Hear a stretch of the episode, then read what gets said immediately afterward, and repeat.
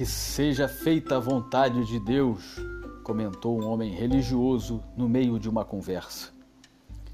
Ela sempre se faz, qualquer que seja a situação, disse Nasruddin.